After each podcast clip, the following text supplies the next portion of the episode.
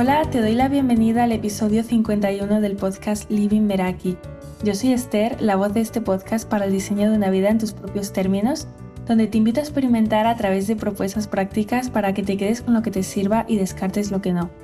Te acompaño a través de experiencias Meraki de coaching y me puedes encontrar en Instagram como lady.meraki y también en la comunidad Meraki del email a la que te puedes suscribir descargando la guía gratuita Tu mañana en tus términos para crear una rutina de mañana que funcione para ti.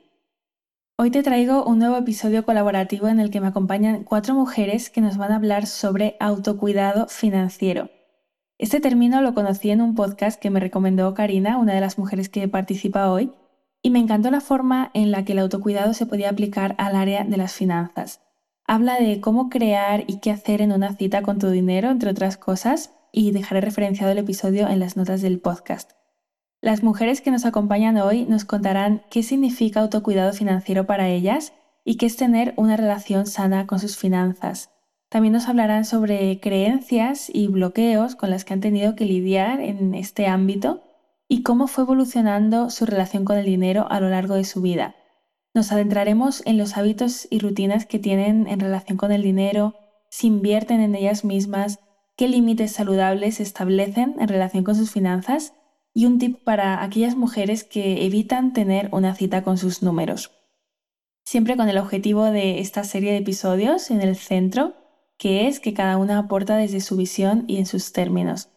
Así que si en este momento no tienes una rutina de autocuidado financiero, evitas mirar tus números, hay creencias que te están limitando o no sabes por dónde empezar a trabajar en este área, Vanessa Marrero, Karina Barrios, Ruth Muratori y Vanessa Cantero nos comparten sus conocimientos y experiencia personal para que a través de ella puedas, como siempre, experimentar, quedarte con lo que te sirva y descartar lo que no. Hola, me llamo Vanessa Marrero, soy economista, educadora financiera, mentora de emprendedores y creadora de la Escuela de Tranquilidad Económica, una escuela cuya misión es democratizar el conocimiento en finanzas y hacer fácil lo difícil. También soy la conductora del podcast Dinero, Emociones y Emprendimiento y autora del libro Duerme Tranquila, Emprendedora. Eh, ¿Qué significa para mí el autocuidado financiero? El autocuidado financiero significa para mí eh, poner en valor la relación que yo quiero tener con el dinero. Significa poner en valor qué quiero en mi vida e ir a por ello, a conseguirlo. Significa em, hacer cosas, pasar a la acción para lograr esa tranquilidad económica que para mí es el objetivo a perseguir. Y tranquilidad económica para mí es tener esa situación económica que yo quiero, la que me hace feliz, la que está alineada con mis valores, la que me permite tener la vida que realmente yo deseo, ¿no? Para mí este es el objetivo. El objetivo no es tanto eh, facturar una cantidad de dinero u otra, porque no hay una cantidad que sea eh, óptima, sino para mí el objetivo es tranquilidad económica, es decir, tener esa situación económica que para mí está bien y me hace feliz y me permite tener la vida que quiero. Por tanto, el autocuidado financiero para mí es crear una vida donde me planteo objetivos para alcanzar esa tranquilidad económica y voy haciendo esas acciones que me permiten lograr eh, esa situación que para mí es interesante. Eh, las creencias y los bloqueos con respecto al dinero, por supuestísimo, las tenemos todos y eh, la diferencia cuando empiezas a indagar y a trabajar en tu relación con el dinero es que te das cuenta y puedes y tienes la potestad de poder cambiarlos, ¿no? Aún así, por mucho que se trabaje en las creencias, siempre va a haber bloqueos que van a seguir apareciendo. La diferencia y lo que me parece brutal es que cuando has trabajado en tus creencias, y te vuelve a pasar algo, que notas que hay un bloqueo, que algún proyecto no sale, que el dinero no llega o que cuesta mucho que llegue, eh, automáticamente sabes parar y detectas mucho más rápido cuál es ese bloqueo y tienes las herramientas para desbloquearlo.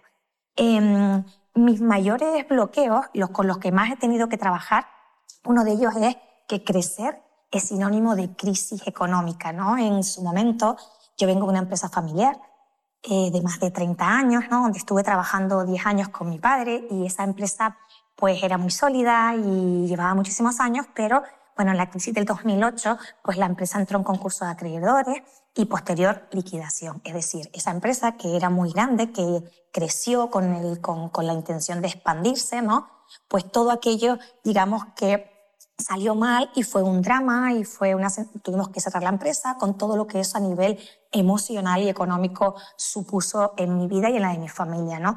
¿Qué ocurre? Que eso se me ha quedado muy grabado en mi subconsciente, de manera que cuando yo he montado mi propio negocio por mi cuenta, me di cuenta una vez que cuando empezaba a irme bien, cuando empezaba a crecer, a llegar a mucha más gente, a hacer a tener más visibilidad ¿no? y más ingresos, yo misma estaba bloqueando ese crecimiento, porque mi subconsciente me conectaba automáticamente con cuidado, ¿no? Crecer es igual a crisis, cuidado, crecer es igual a eh, hecatombe ¿no? económica, crecer es igual a problemas eh, y agobios y estrés, ¿no? que fue lo que viví. Así que esa es mi mayor creencia y la que mm, de vez en cuando me asalta, pero la tengo muy trabajada y lo que, lo que decía, ¿no? que lo importante ahora es que cuando siento algún bloqueo o que algún proyecto no sale, soy capaz de parar, eh, detectar dónde, qué me está pasando y sobre todo poner remedio a través de las herramientas. Y para mí este es el gran valor de trabajar eh, las creencias, ¿no?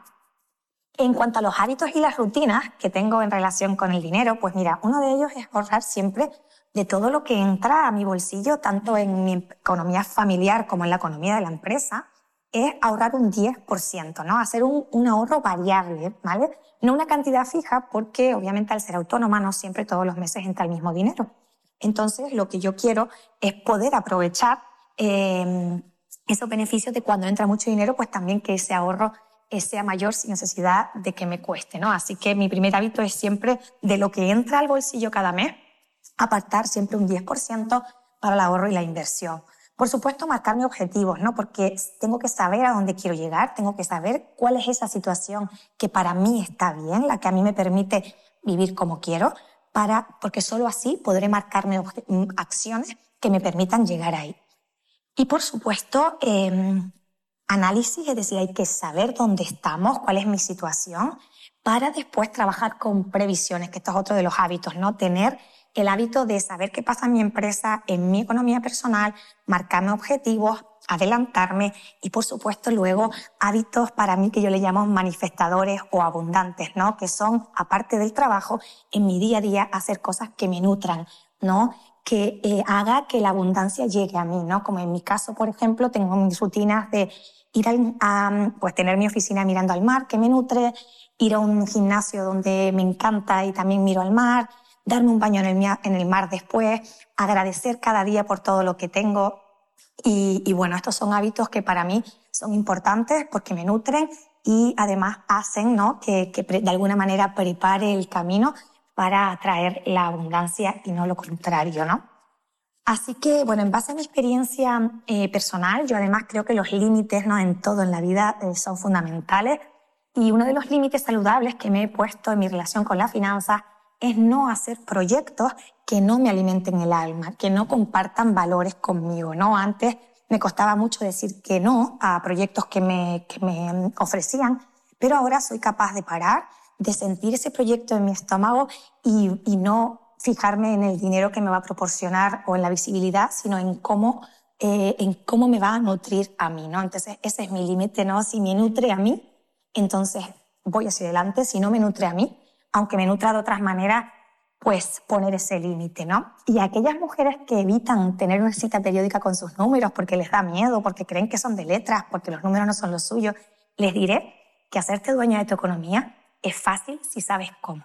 Y que además, si queremos llegar a tener esa tranquilidad económica, debemos saber cómo se llama esa tranquilidad económica, de cuántos euros estamos hablando, porque solo sabiendo a dónde quieres llegar, podrás luego marcarte acciones para poder llegar ahí. Así que la información es poder. Haz de saber cuál es tu situación económica actual, porque solo desde ese conocimiento podrás hacer acciones para lograr tener esa otra situación económica que te haga feliz.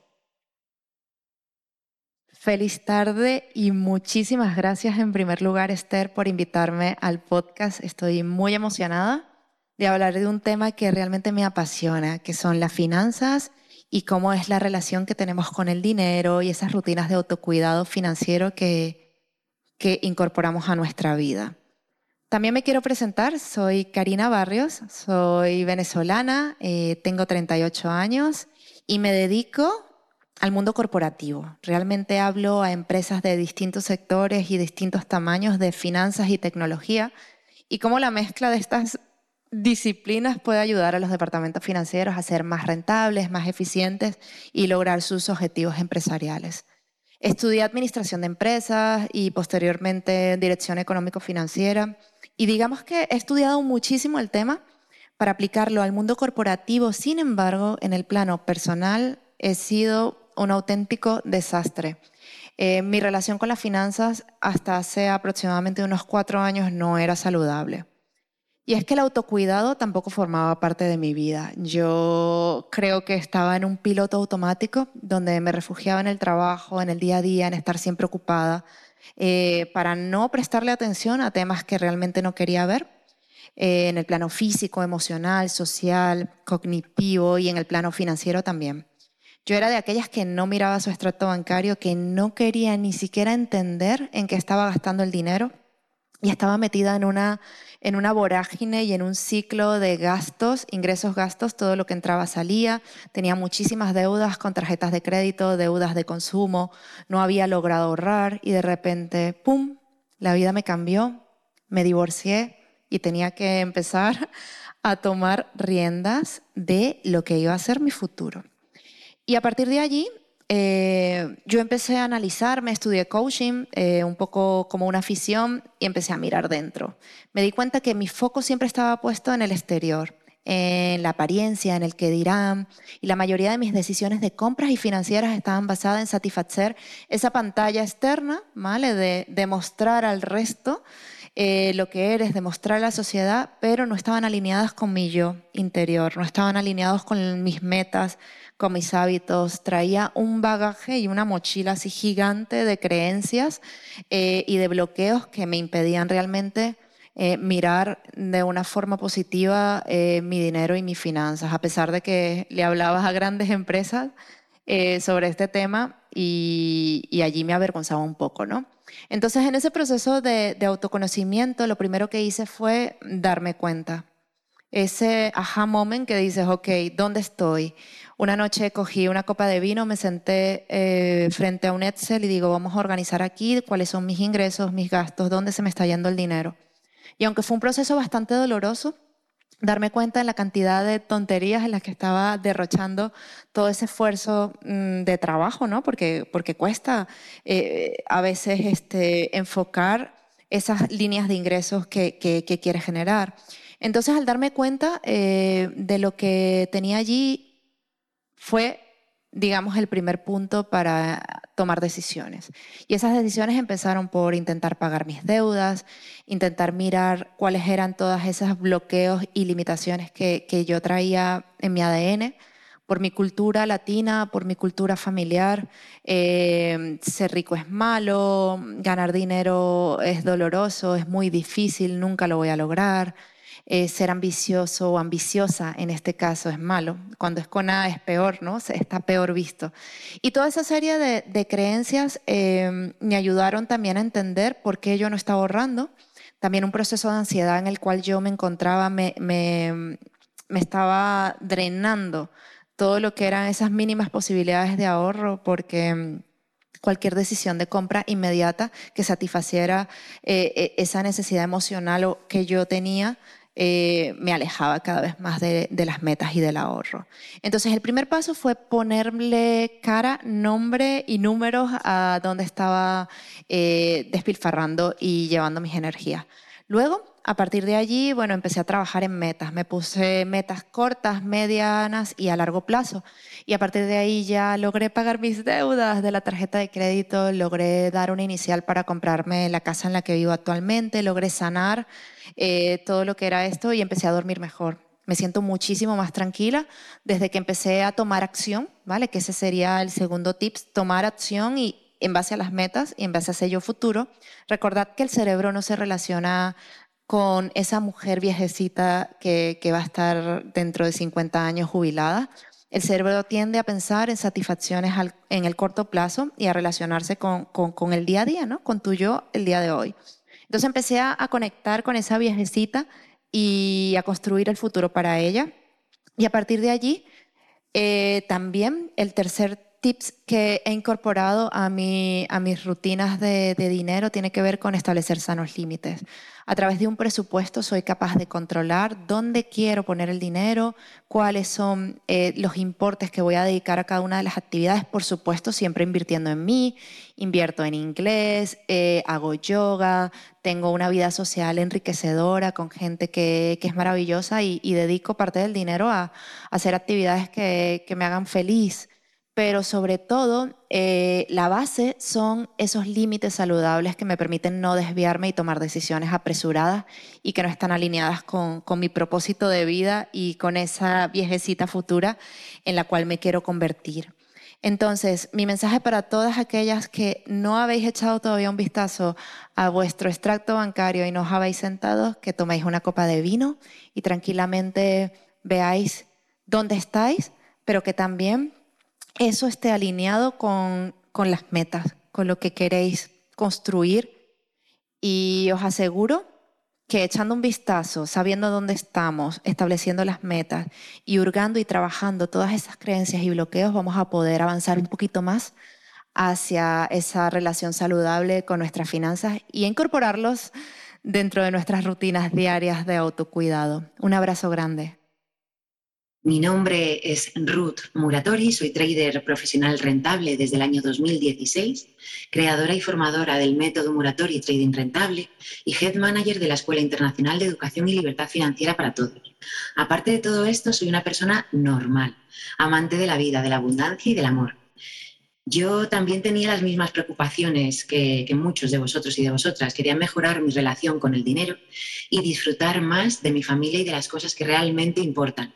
Y aunque parezca increíble, lo conseguí. El autocuidado financiero, ¿qué significado tiene para mí este término? Cuidarse financieramente es mejorar la relación que tenemos con el dinero tener una relación sana con nuestras finanzas, porque el dinero es un gran aliado, pero como le demos las riendas de nuestra vida y de nuestra economía, no es un buen siervo. Entonces, lo primero que os voy a proponer es que penséis, ¿qué es el dinero para vosotros y para vosotras? Si tuviésemos que definirlo en una palabra, también lo puedes representar en un dibujo. Para mí, el dinero es una herramienta, porque me ayuda a crecer como persona y a mejorar también mi entorno. Entonces, para mí es una herramienta de amor. La prosperidad es un estado dinámico de creatividad y de crecimiento, de consecución de logros, de expansión compartida y de inversión, de sintonización con un estado permanente de vanguardia. Es un estado de conciencia que nos hace sentir que todo lo que sale de nuestro inteligente bolsillo da vida allí por donde circula. La energía del dinero que circula por mi vida enriquece en primer lugar a mí, a los demás y retorna con beneficio personal y colectivo, para que siga dinamizando la existencia actual en sus múltiples vueltas. A día de hoy yo pago de buen grado y generosamente, pensando y sintiendo que al pagar hago ganar también a los demás, generando satisfacción y atrayendo una creciente abundancia. La energía del dinero que pasa por mi vida a día de hoy queda impregnada de mi calidad de conciencia, es una semilla que siembro en el mundo de los medios y de los recursos. La calidad de la cosecha depende de la calidad de la siembra. Y como siempre digo, vivimos en un mundo que se hace de personas, donde nos hemos de ayudar los unos a los otros con lo que tengamos, podamos, queramos y desde el lugar que estemos, ocupemos y deseemos. Eh, eso para mí es ese autocuidado financiero, entender efectivamente qué significa el dinero para ti. Es una herramienta y como herramienta, al igual que una llave inglesa, puede ayudar arreglar ¿no? desperfectos y a construir, también si tú la utilizas de cierta manera o das golpes en la cabeza con una llave inglesa a las personas, puedes hacer también daño, ¿no? Todo depende de la persona, no es la herramienta en sí lo que te hace bueno o malo. Y aquí entro ya en esas creencias y bloqueos que he tenido que lidiar en las finanzas, con mis finanzas personales y que también veo día a día en mis clientes y clientas. Lo primero, eh, esas creencias las tenemos instauradas a través de nuestro entorno, de lo que hemos escuchado de en casa, de mamá, de papá, en, nuestro, en nuestra escuela. ¿Y quién no ha escuchado que pensar que tener dinero es malo y que hace malo a las personas que lo poseen? Mm, ¿quién, va a tener, ¿Quién va a, tener ganas de tener esa herramienta si en realidad nuestra creencia es pensar que nos hace malos? Yo os invito a que aprendamos en su lugar que el uso que se le dé al dinero depende de la persona. Como herramienta que es, depende de la persona que haya detrás utilizando esa herramienta. La segunda creencia con la que me encuentro y que me he encontrado y que he tenido también que respirarme y, e integrar es pensar que la economía solo es apta para especialistas y que es algo que no va con nosotros. Vamos a aprender en su lugar que la educación financiera no es complicada y que es necesaria, porque ya está bien de darle las riendas, ok, nuestras riendas económicas a terceros. Es hora de tomar esa conciencia y de tomar las riendas de nuestra economía familiar, personal y familiar. También otra creencia es pensar que todo lo que ocurre con nuestra economía es responsabilidad de otros y lo que no pasa lo tienen que solucionar los demás. Papá Estado, papá, mamá, el marido, la mujer, ¿ok?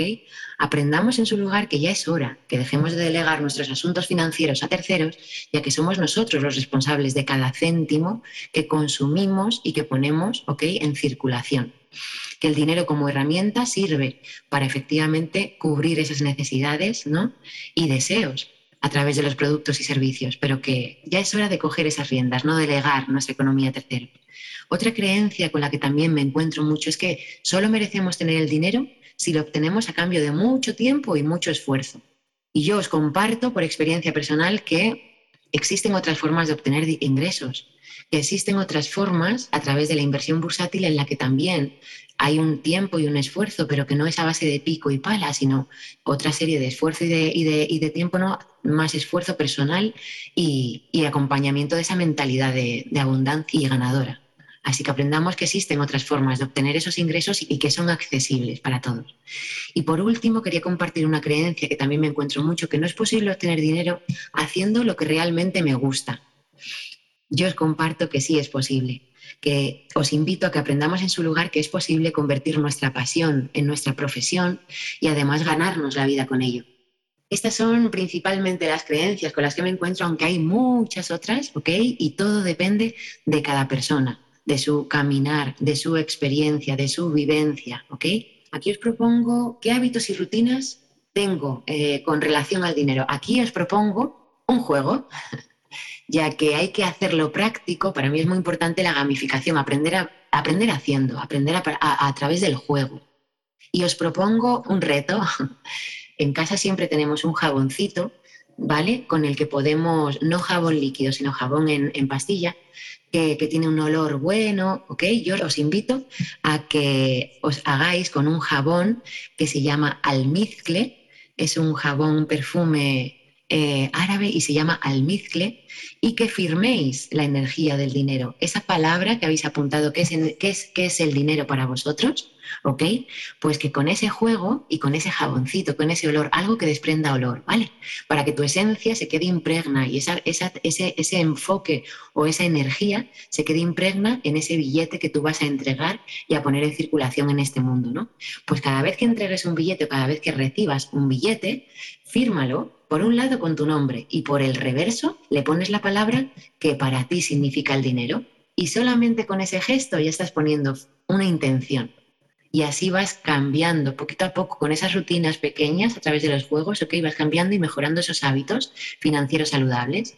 Aquí otro, para ahorrar, para ahorrar se puede ahorrar en casa, apagando, por ejemplo, las luces que no consumamos. Si salimos de una habitación y no vamos a volver a entrar, apagamos la luz. No, es que luego dentro de 10 minutos voy a volver a esa habitación. Bueno, pues dentro de 10 minutos vuelves a, a darle en el interruptor.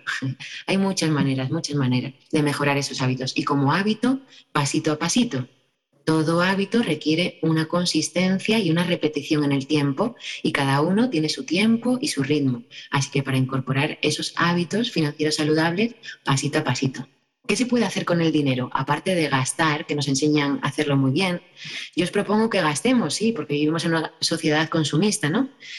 Pero seamos consumistas responsables y os propongo haceros una simple pregunta cuando vayáis a, a comprar, a gastar. ¿Lo necesito o lo deseo?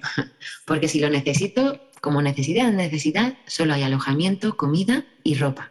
Pero como deseo está todo lo demás. Entonces, para todo lo demás hay un plan a seguir y un paso a paso.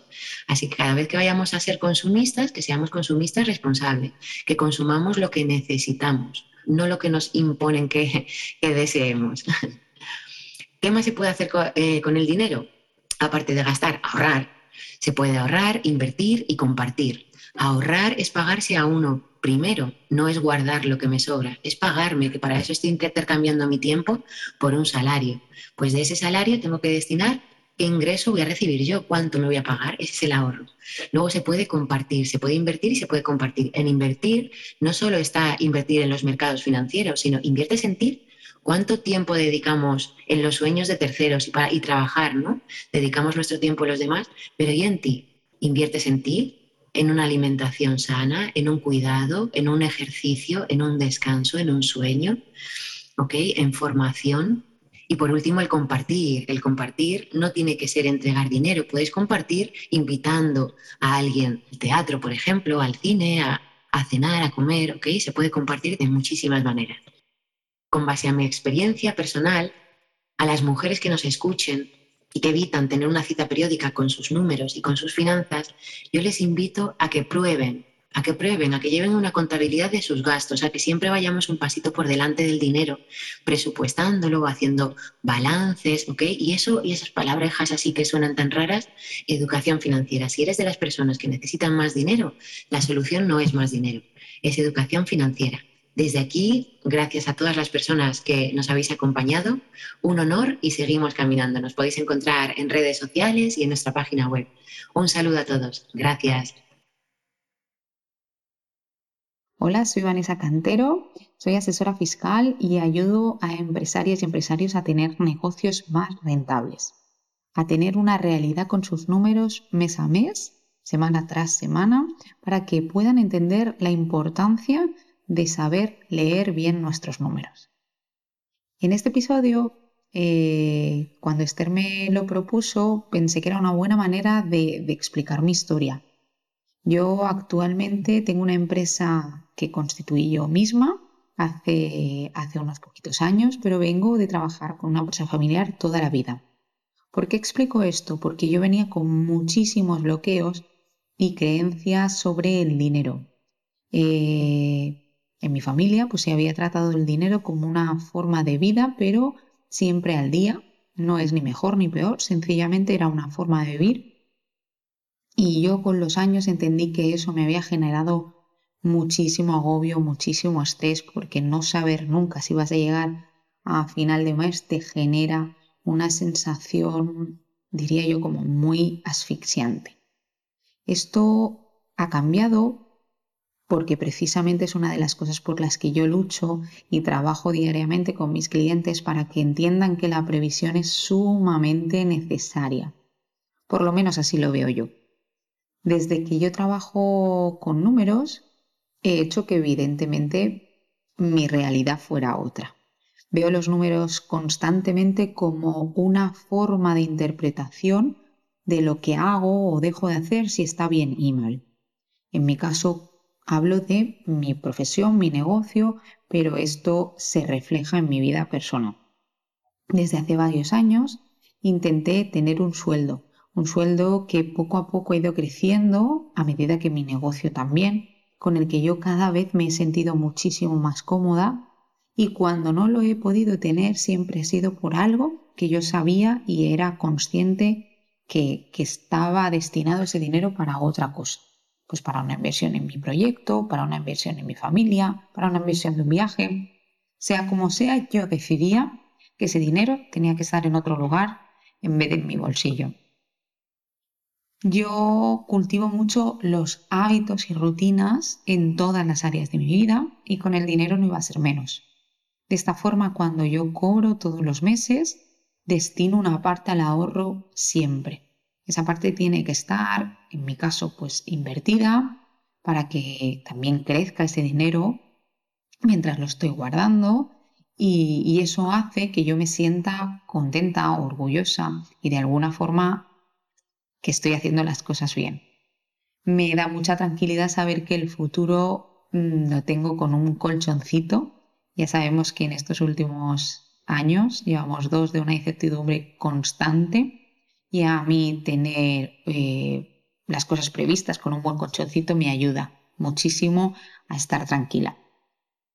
No me suelo poner muchos límites a nivel de números porque realmente soy una persona bastante consciente con ellos. No soy derrochona, no gasto por gastar. siempre, siempre he visto mm, que era necesario ¿no? No, no, no ser una mano rota.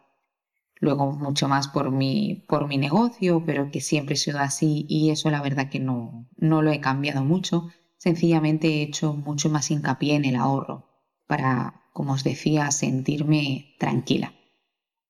Espero que mi, vivencia, estos minutos, os puedan ayudar, eh, os sirvan de, como mínimo, de entretenimiento y sobre todo deciros que al final los números nos hablan constantemente, solamente hay que saber escucharlos. Pero es muy importante tenerlos presentes y sobre todo cuando nos dedicamos a, un emprendimiento y somos nosotras mismas las responsables de nuestras finanzas. Os mando un beso muy grande. Y llegamos al final de este episodio. Gracias Vanessa Marrero, Karina Barrios, Ruth Muratori y Vanessa Cantero por compartir desde vuestra experiencia con las personas que nos escuchan. Si quieres conocerlas más de cerca, puedes encontrar sus cuentas de Instagram en las notas del episodio.